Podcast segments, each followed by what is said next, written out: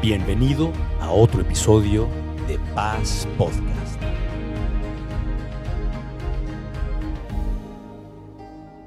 Qué, qué- qué bueno es estar aquí en casa, en Iglesia Paz. ¿Cuántos están contentos? ¿Cuántos se levantaron de buenas hoy?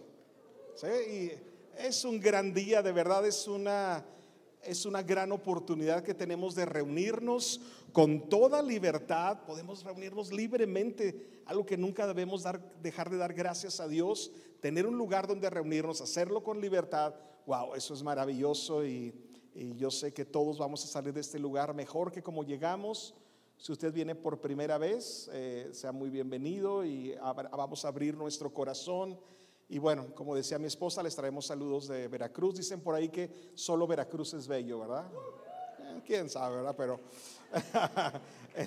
ahí están los veracruzanos por ahí, ¿verdad? Este, y bueno, hay varios que conocemos. Ahí también tenemos, tengo atrás ahí de una cámara ahí a Ricky, un casi hijo de nosotros, ¿verdad? De- desde que nació, este. eh, es que haz buenas tomas, que salga delgado, por favor. O sea, ahí haz, haz magia con esa cámara. Eh, y bueno, eh, el día de hoy yo quiero hablar un poco acerca de la iglesia. Y, yo sé que eh, hay cosas que vamos a aprender, hay cosas que solamente necesitamos recordar y mantenernos al tanto de esas cosas. Porque ser parte de la iglesia de, de Jesús, ser parte de lo que Dios está haciendo en el mundo, es lo más maravilloso que puede haber en la vida. Ser parte del movimiento de Dios, porque la iglesia es un movimiento de Dios que inició, es una idea de Dios. Eh, Dios diseñó la iglesia. Jesús dice que es su iglesia, que Él edifica y que las puertas del infierno no prevalecerán contra la iglesia. Y desde que comenzó la iglesia hace 1990 años, faltan 10 años para el 2000 aniversario de la iglesia en el mundo, fue una iniciativa de Dios, fue una idea de Dios, de ningún hombre, de ninguna religión, de ningún, fue idea de Dios. Dios dijo a sus discípulos después de resucitar, no se vayan de Jerusalén hasta que venga el Espíritu Santo. Y entonces me serán testigos en Jerusalén, Judea, Samaria y hasta lo último de la tierra. Y aquí estamos casi dos mil años después, al otro lado del planeta, honrando a Jesús y dándole gloria a Él, ¿verdad? ¿Por qué no le das un aplauso a Jesús el día de hoy?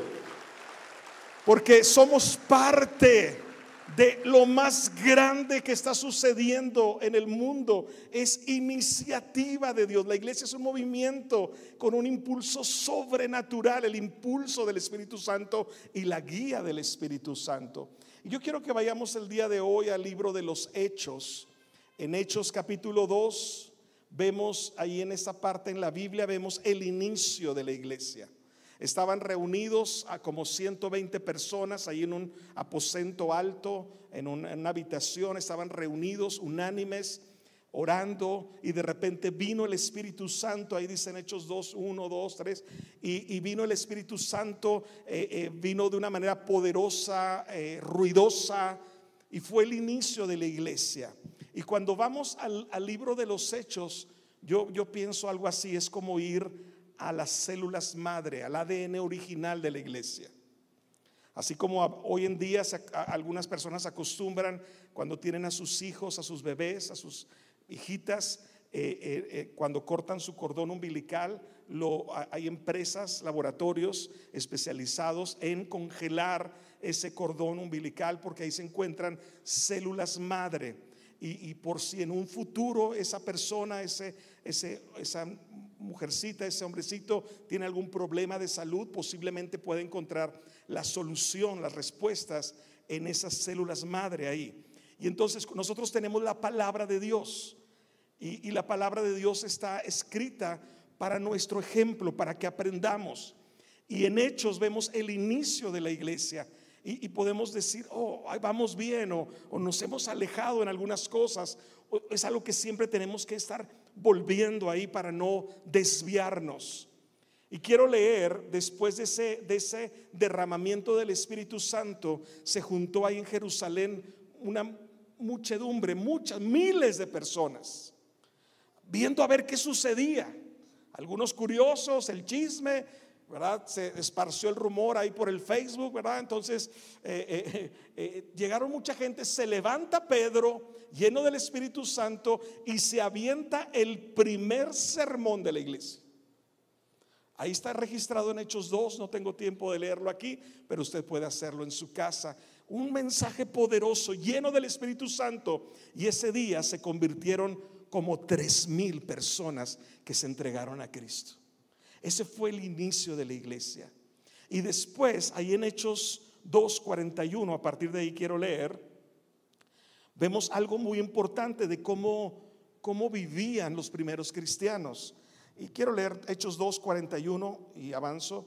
Dice, los creyentes, perdón, los que creyeron lo que Pedro dijo fueron bautizados y sumados a la iglesia en ese mismo día. Dice, como tres mil en total. Verso 42, todos los creyentes se dedicaban a la enseñanza de los apóstoles. ¿Cuántos creyentes?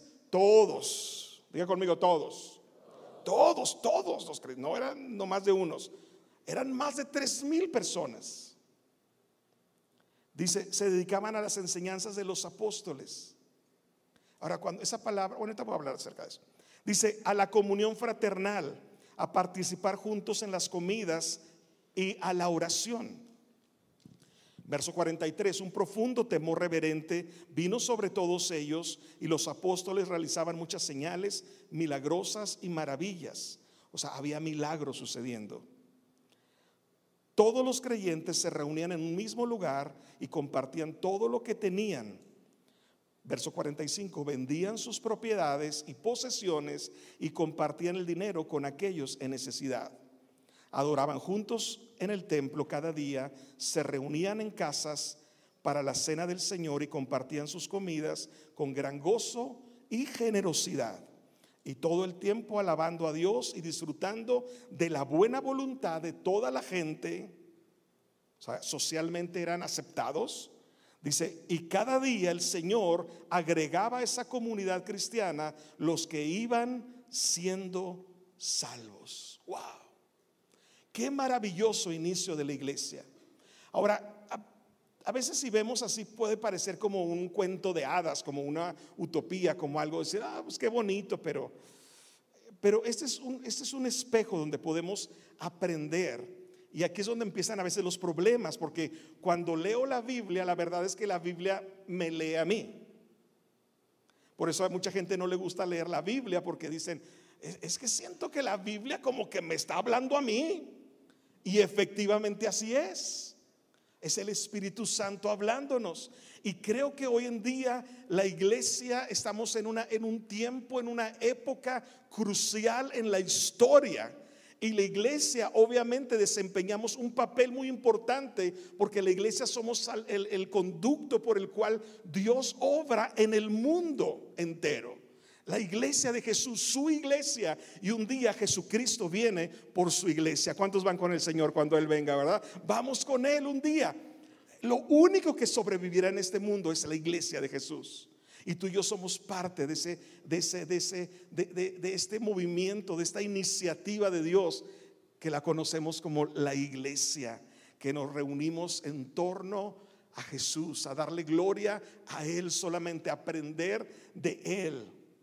Lamentablemente, mucho de lo que vemos ahora en la iglesia no se parece a lo que sucedía eh, antes.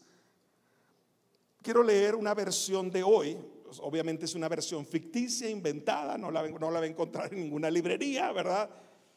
Pero muchas veces es lo que, lo que, lo que pasa. Quiero leer esta versión. Dice, estaban dedicados a su comodidad, felicidad, objetivos personales, sueños y listas de deseos. Ahora, no es porque esté mal querer ser felices, tener objetivos personales, sueños y listas de deseos, pero estaban dedicados a eso. Nadie se dio cuenta de los cristianos porque se centraron en sí mismos. Muy pocos de los creyentes estaban juntos y cuando lo estaban, se peleaban por cosas tontas. Si vendían algo, usaban el dinero, pero para comprar algo mejor para sí mismos. Y dicen amar a Dios, pero ni siquiera se aman el uno al otro. Así que se sentían vacíos, solos y deprimidos. Y como resultado la mayoría de la gente no les agradaban y muy pocas vidas cambiaron. Hoy en día hay un peligro que tenemos como iglesia desde que nuestro corazón se distraiga en otras cosas, que no es el propósito de la iglesia. Doy gracias a Dios porque les conozco, Iglesia Paz, una iglesia entusiasta, llena del Espíritu Santo, ah, generosos, haciendo muchas cosas para Dios, pero esto solamente es decir, hey, que no nos apartemos de esto, porque esto es lo verdaderamente importante. Y por eso el día de hoy quiero lanzar estos tres desafíos, porque la palabra de Dios siempre nos desafía a, seguirle a Él, a, a hacer unas cosas o a dejar de hacer otras cosas. Entonces quiero lanzar estos tres desafíos. Número uno, creo que son tres desafíos que Dios está despertando a su iglesia. Número uno, seamos una iglesia totalmente dedicada a Jesús. Totalmente dedicada a Jesús. Una iglesia, entiéndase que nosotros somos la iglesia, diga conmigo, somos iglesia. Cada uno de nosotros somos la iglesia que, seamos totalmente dedicados a Jesús, que nuestro corazón esté rendido totalmente a Él. Eso, eso se le conoce como ser devotos, totalmente devotos a Dios. Y esa palabra en el griego es la palabra proscartereo. Y, y proscartereo significa una devoción persistente, continua, implacable y obstinada. Una obsesión implacable que no retrocede. E, es perseverar en medio de cualquier situación. Amo a Jesús y, voy a ser fiel a Él y, y estoy dedicado a Él, a seguirle a Él, a obedecerle a Él. Vivo para agradar a uno, a Dios. Eso es lo más importante. Su palabra dice que todo lo que hagamos, sea de palabra o de hecho, independientemente a lo que sea nuestra profesión o lo que ocupemos nuestra vida, lo, hagamos todo para Él, para que Él sea glorificado en todo lo que hacemos o todo lo que decimos, dedicados totalmente a Él. Cada uno de nosotros, proscartereo, o sea, dedicados de una manera, es como una obsesión, es una es, una perseverancia en medio de cualquier crisis y por eso la iglesia al inicio, después de un gran avivamiento, sufrió una gran persecución. Pero ellos se mantuvieron firmes, estaban totalmente dedicados, dice, ahí leímos ahí en Hechos 2.42, dice, estaban todos estaban dedicados, estaban proscartereo, dedicados a las enseñanzas de los apóstoles. ¿Que, ¿Cuáles eran las enseñanzas de los apóstoles? Las enseñanzas de Jesús. Y no estaban dedicados solamente a aprenderlas, sino más bien a ponerlas en práctica en su vida. Y por eso vemos muchas cosas sucediendo en esa iglesia. Proscartereo. Todos tenemos obsesiones en cosas. Algunos su obsesión son sus hijos, ¿verdad? Viven para sus hijos. Y, y claro, amamos a nuestros hijos y queremos lo mejor para ellos, pero realmente hay personas que viven obsesionadas con sus hijos, más que de Dios. Y creo que Dios debe estar encima de todo. Y ninguna persona, por más que le amemos, puede estar por encima de los propósitos de Dios. Algunos están obsesionados, su proscartereo su trabajo, toda su vida gira en torno a su trabajo y quieren eh, lograr el éxito y quieren tener más y quieren... Y no es porque esté mal eso, pero a través de ello podemos dedicarnos a Jesús. Algunos están obsesionados con un deporte, con el fútbol. Apenas estaba viendo la semana pasada ahí unas noticias de, que hubo una copa ahí en Brasil. ¿A cuántos les gusta el fútbol? No, está bien, a mí, a mí no, pero me gustan otros deportes. Eh, pero hubo una copa, no sé, y hubo personas que en Brasil. Y hubo personas que hasta vendieron su casa. Otros hasta, hasta vendieron, o sea, usaron el dinero de la beca de la universidad de sus hijos y lo celebraban ahí en las cámaras. Y luego después estaban llorando porque perdió su equipo, ¿verdad? gente comprometiendo su futuro financiero, aún eh, hipotecando cosas y obsesionados. Oh, pero si hicieras algo parecido así con Dios, decía, oh, eso ya es un fanatismo, ¿verdad? Proscartereo. Algunos están obsesionados con el América, ¿verdad? Esos ahorita oramos por ellos al final de la reunión para que... Hay un curso de sanidad, ¿no? Creo que de liberación o algo así.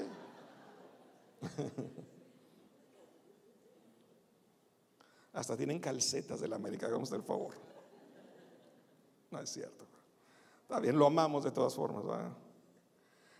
Es el proscartereo que estamos dedicados, es lo que está ocupando la mayor parte de mi corazón, de mi afecto, de mi devoción. Porque muchos a veces llaman seguidores de Cristo, pero son casuales, son siempre y cuando no me interrumpa en mis planes, en mis proyectos, en, mi proyecto de vida, en mis sueños. Y como que Dios está a un lado y queremos solamente que Dios bendiga nuestra vida y nuestros proyectos y nuestros planes, en vez de rendirnos, rendir nuestros planes a los planes de Dios. Y yo quiero decirte que los planes que Dios tiene para nuestra vida son más grandes y más poderosos que lo que tú y yo jamás pudiéramos imaginar. ¿Cuántos lo creen? Rendamos nuestro corazón a Dios. No tengamos cuidado de la tibieza. Yo sé que son una iglesia dedicada a Jesús. Yo sé que son una iglesia que se mueve, que comparte. Pero ah, cuidémonos de, de que nada distraiga nuestro corazón de lo más importante que es amar a Dios. ¿Se acuerdan esa historia cuando Jesús llega a la casa de Marta y María y, Marta está enojada y le dice a Jesús, Jesús, ¿no te importa que mi hermana me deje servir sola? Ahí está sentadota. Bueno, no dice así, pero más o menos. Pues era la hermana, ya ve que entre hermanos a veces odia, ¿no? Entonces, eh, eh, eh Dice, dile que me ayude. Y Jesús, ¿qué le responde? Le dice, Marta, Marta, afanada estás con muchas cosas, pero solo una cosa es necesaria. Y María, tu hermana, ha escogido la mejor parte y no le será quitada. Yo quiero decirte, familia, iglesia, paz, que la, la mejor parte es Jesús en la vida. Esa es la mejor parte. Ama a Jesús, dedica, entrégale tu corazón a Él. Si, si tú ah, vienes por primera vez o, tienes poco tiempo viniendo, nunca te has rendido a Jesús, hoy es el día de salvación. Dediquemos nuestra vida a Jesús, rendámosle a Él nuestros sueños, nuestra vida y dediquémonos a vivir para su gloria y su honra, porque Él es digno de ello y mucho más. Segundo desafío que yo veo en la iglesia primera, se le conoce como la iglesia primitiva, pero no me gusta mucho ese nombre. La, la primera iglesia, esas células madre, estaban todos dedicados a Jesús. Toda su vida giraba en torno a Jesús. Seguían trabajando, hacían sus cosas, pero todo giraba en torno a Jesús, agradar a uno. Segundo, el segundo desafío es que seamos una iglesia irracionalmente generosa irracionalmente generosa. Y así era la iglesia al inicio. Eran irracionalmente generosos. Dice la Biblia que no había entre ellos ningún necesitado, porque todos se ocupaban de ayudarse mutuamente. Y yo sé que ustedes son una iglesia generosa. No dejen de serlo. Y aún vayamos a un nivel más alto de generosidad. Porque no le podemos ganar a Dios cuando se trata de dar. ¿Cuántos lo creen?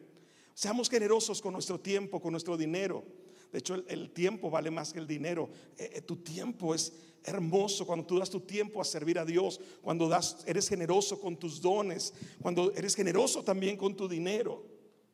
Y dice la Biblia que se apoyaban unos a otros. No se trata de resolver la vida de otras personas. Porque hay gente que luego no quiere trabajar.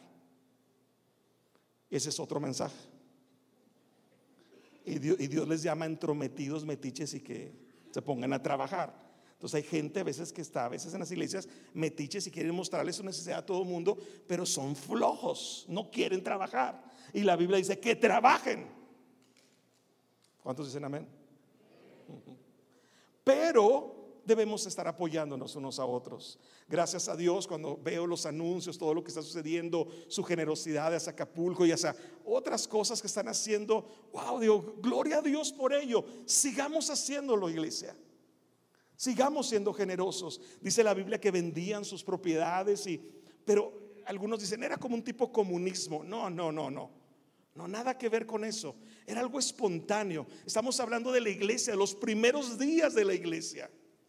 Nadie se los pedía, pero nacía de ellos esa generosidad porque estaban dedicados a Jesús. Veían las necesidades.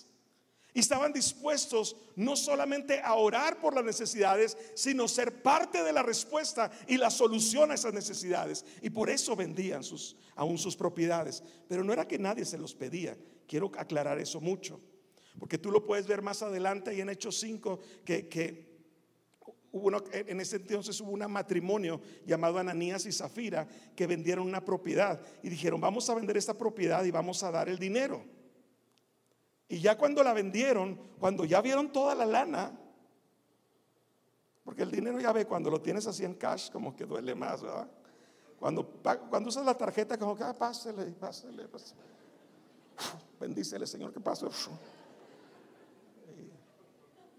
Y ahí, ahí, vemos cómo le hacemos. Ahí vemos, Dios proveerá. Pero cuando tienes el cash, ya como que es diferente, ¿verdad? Y ellos cuando vendieron la propiedad y vieron el cash, ya tenían ahí, no sé cuántos millones tenían ahí, pero ah, y Zafira se vieron diciendo, ah". la idea había sido buena, aunque tenían otra intención, querían, querían que les tocaran trompetas y... Pero el caso es que dijeron, no, pues vamos a mocharle una parte. Total, nadie sabe. Y fueron con los apóstoles y les llevaron el dinero y Pedro les dijo, ¿vendieron en tanto la propiedad en esto? Y ya se habían puesto de acuerdo el esposo y la esposa. Dijeron, sí, en eso. Y dijo Pedro, ah, ¿por qué mintieron al Espíritu Santo? Dice, era su propiedad. Nadie les pidió que la vendieran. Era suya. ¿O por qué no dicen, vamos a dar el 50%? O sea, e, es, era su propiedad. Ustedes tienen el derecho de darlo o no darlo. Porque es tuyo, tú te lo ganaste, tú lo tienes. Si tú dices, no, vamos a dar nomás la mitad, está bien, vamos a dar el, el, diezmo, está bien, vamos a dar todo, está bien. Pero dice, pero ¿para qué, para qué mientan al Espíritu Santo? E, e, eso probando que nadie les estaba pidiendo nada a nadie. Era, era el Espíritu Santo, era ese, ese, fervor, esa llenura del Espíritu Santo. E, esa estaban dedicados a Jesús y por eso eran irracionalmente generosos. Y dice la Biblia que Ananías y Zafira cuando después de que oyeron esto de Pedro cayeron muertos. No sé si del susto o de qué, pero imagínate que cada vez que mintiéramos nos moriríamos.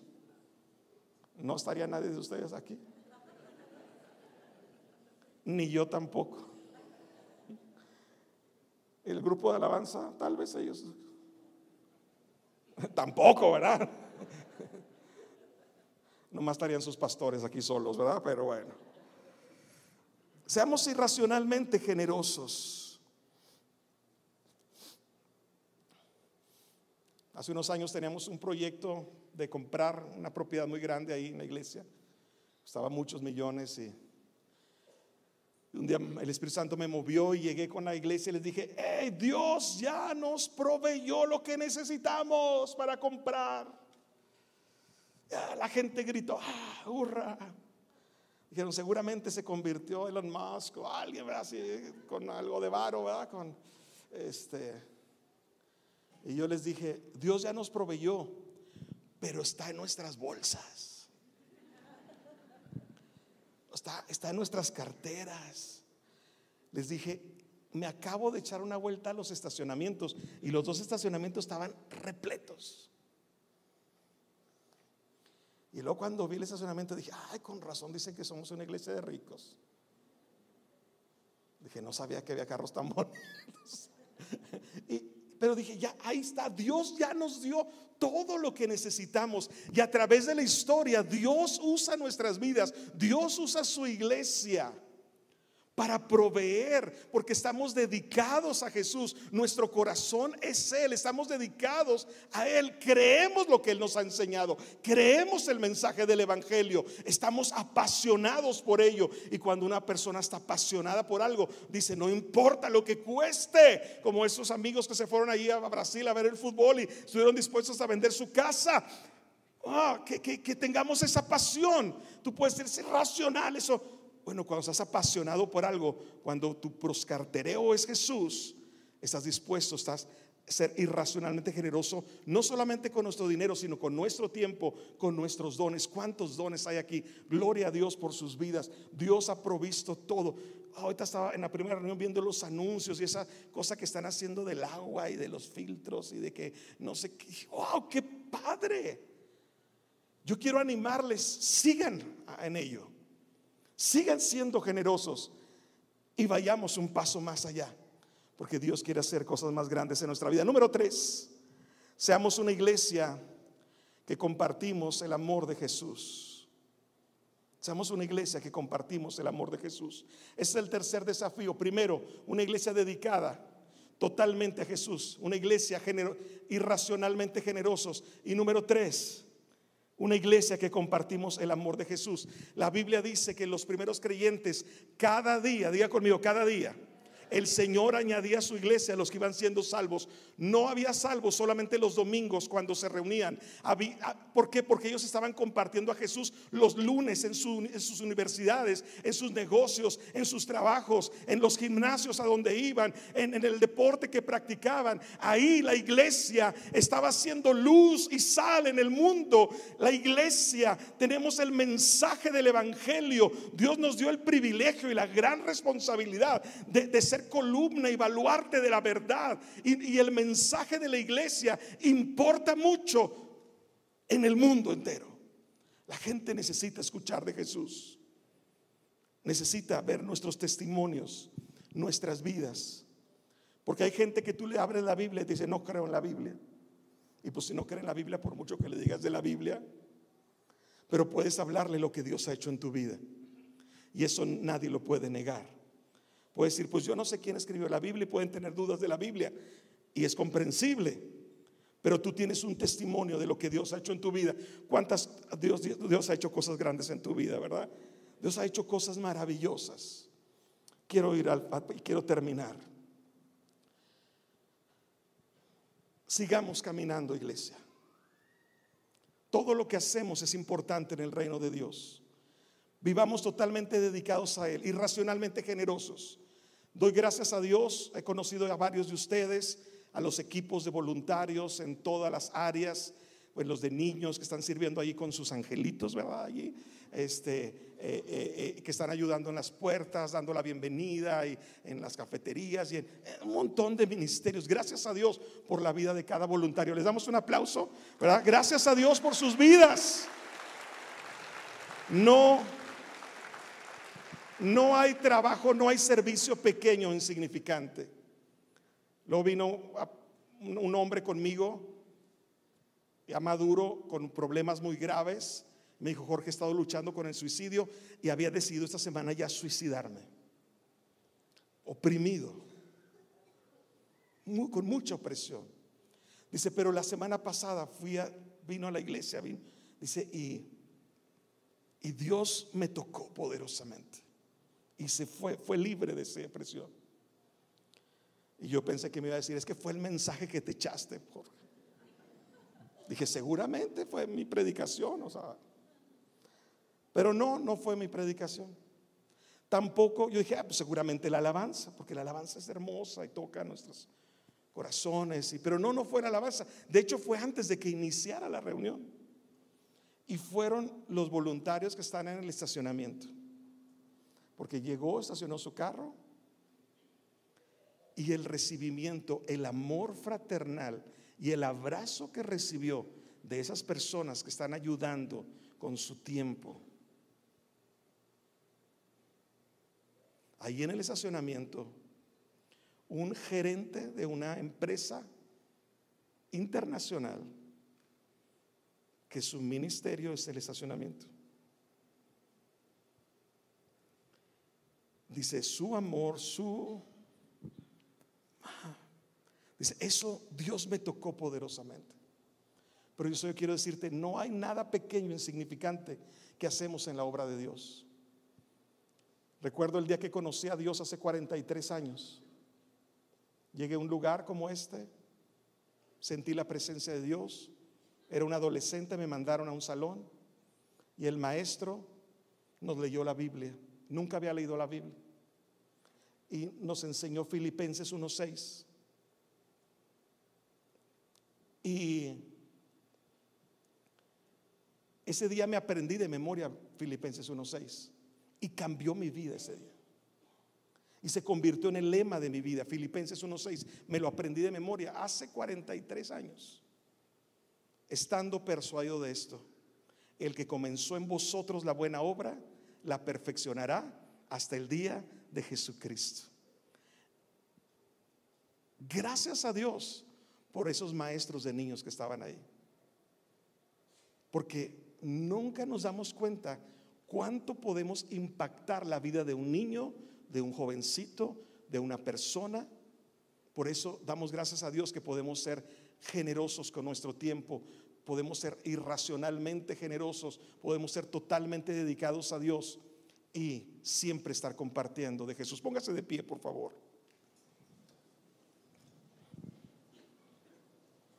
Ya no sé cuánto me queda de tiempo, pero yo creo que ya, ¿verdad? No, no sirvió el reloj aquí. Este, quiero terminar con esto. No somos consumidores espirituales. Somos colaboradores espirituales. ¿Por qué? Porque la iglesia no existe para nosotros. Somos la iglesia y existimos para el mundo. Existimos porque obviamente para Dios, pero tenemos un propósito en el mundo y es ser luz y ser sal en la tierra. En todas las épocas, y esta época no es diferente de ello. La iglesia no es un edificio, no es el lugar al que vamos. Jesús dijo, edificaré mi iglesia y las puertas del infierno no prevalecerán contra ella. Y aquí estamos para la gloria de Dios. Así es que vivamos para Dios. Vive para Dios, joven. Dedica tu vida a Dios. No, pero es que yo quiero ser ingeniero. Yo quiero Sí, sé ingeniero, pero dedícaselo a Dios. Quiero ser comerciante, quiero lo que hagas. Está bien. Pero dedícate, pero que sea Dios siempre el que se lleva la gloria, el que se lleva la honra. Vamos a orar. ¿Quiere orar conmigo un momento? Vamos a entregar nuestras vidas a Dios. Todos si usted viene por primera vez o, ya tiene tiempo asistiendo y nunca lo ha hecho, el día de hoy puede abrir su corazón a Jesús, puede orar a Él, entregarle su vida a Jesús y decirle, Jesús, tal vez no entiendo muchas cosas, pero quiero rendir mi corazón a Dios. Así es que levante sus manos ahí donde estamos todos. Padre, te damos muchas gracias. Gracias por lo que has hecho en nuestras vidas. Gracias porque antes estábamos perdidos sin esperanza ajenos de tu vida, Señor. Pero tuviste misericordia de nosotros y nos otorgaste tu gracia y te revelaste a nuestra vida, Señor. Gracias, Señor. Gracias por salvarnos. Gracias, Señor, que nunca se nos olvide ese día que nos alcanzaste. Señor, el día de hoy queremos rendirnos delante de ti, Señor. Quita toda tibieza de nuestro corazón. Padre, queremos vivir totalmente entregados a ti, no solamente los domingos, sino cada día de la semana, en todo lo que hacemos, en todo lo que decimos, a los lugares que frecuentamos, Señor. Queremos ser una extensión de tu presencia, porque tú estás con nosotros en donde quiera que vamos, Señor. Padre, bendice tu iglesia, bendice tu pueblo, Señor. Y Señor, te entregamos nuestro corazón, te entregamos nuestra vida, Señor. Padre, el día de hoy, Señor, acepto tu sacrificio en la cruz por mis pecados. Te recibo en mi corazón como mi Señor y mi Salvador. Señor, de ahora en adelante quiero vivir para ti y para tu gloria. Guíame, Señor. Guíame, Espíritu Santo, y que siempre tú recibas toda la gloria y toda la honra por siempre en el nombre de Jesús. Amén y amén. Gracias por acompañarnos en este episodio de Paz Podcast. Confiamos en que hayas encontrado paz, ánimo y propósito. Síguenos en nuestras redes sociales como arroba Iglesia y en nuestra página como iglesiapaz.org.